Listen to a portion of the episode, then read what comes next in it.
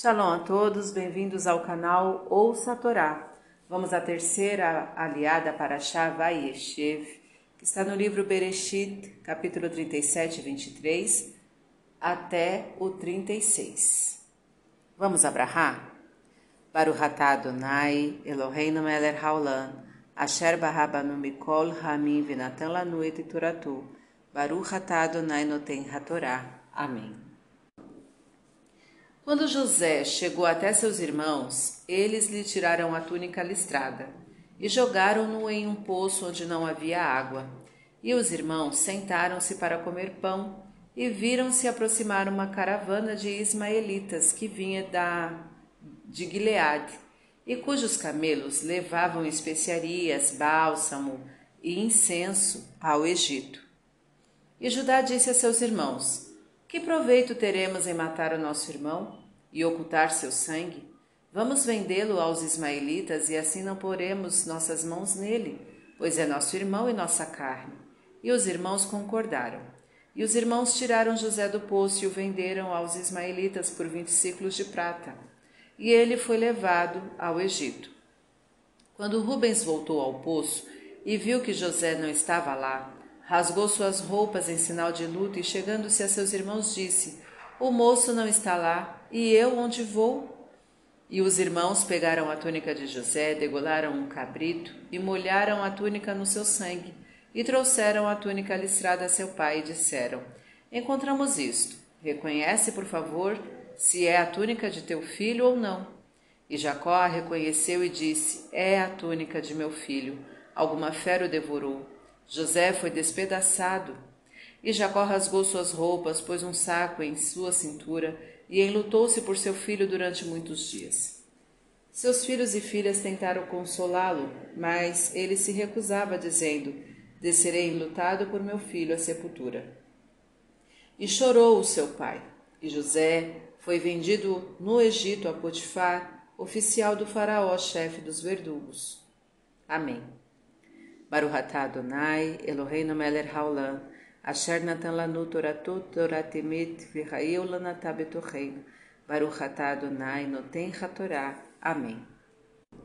Vamos aos comentários desta aliá. A túnica listrada era o símbolo da preferência de Jacó por José, e quando usada por este, incomodava os irmãos.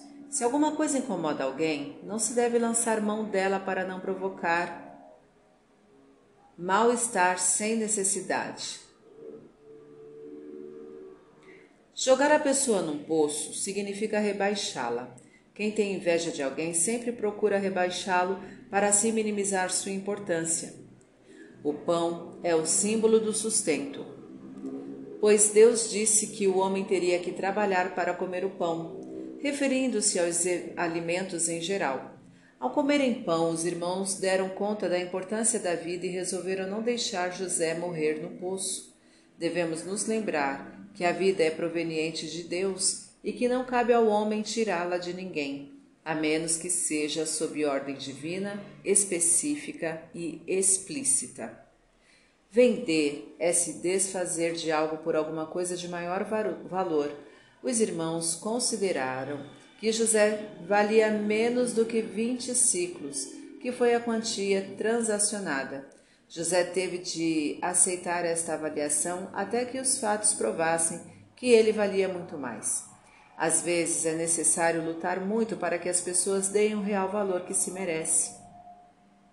Rubens tinha planejado retirar José do poço e devolvê-lo a seu pai, pois sabia o quanto José era importante e querido por Jacó.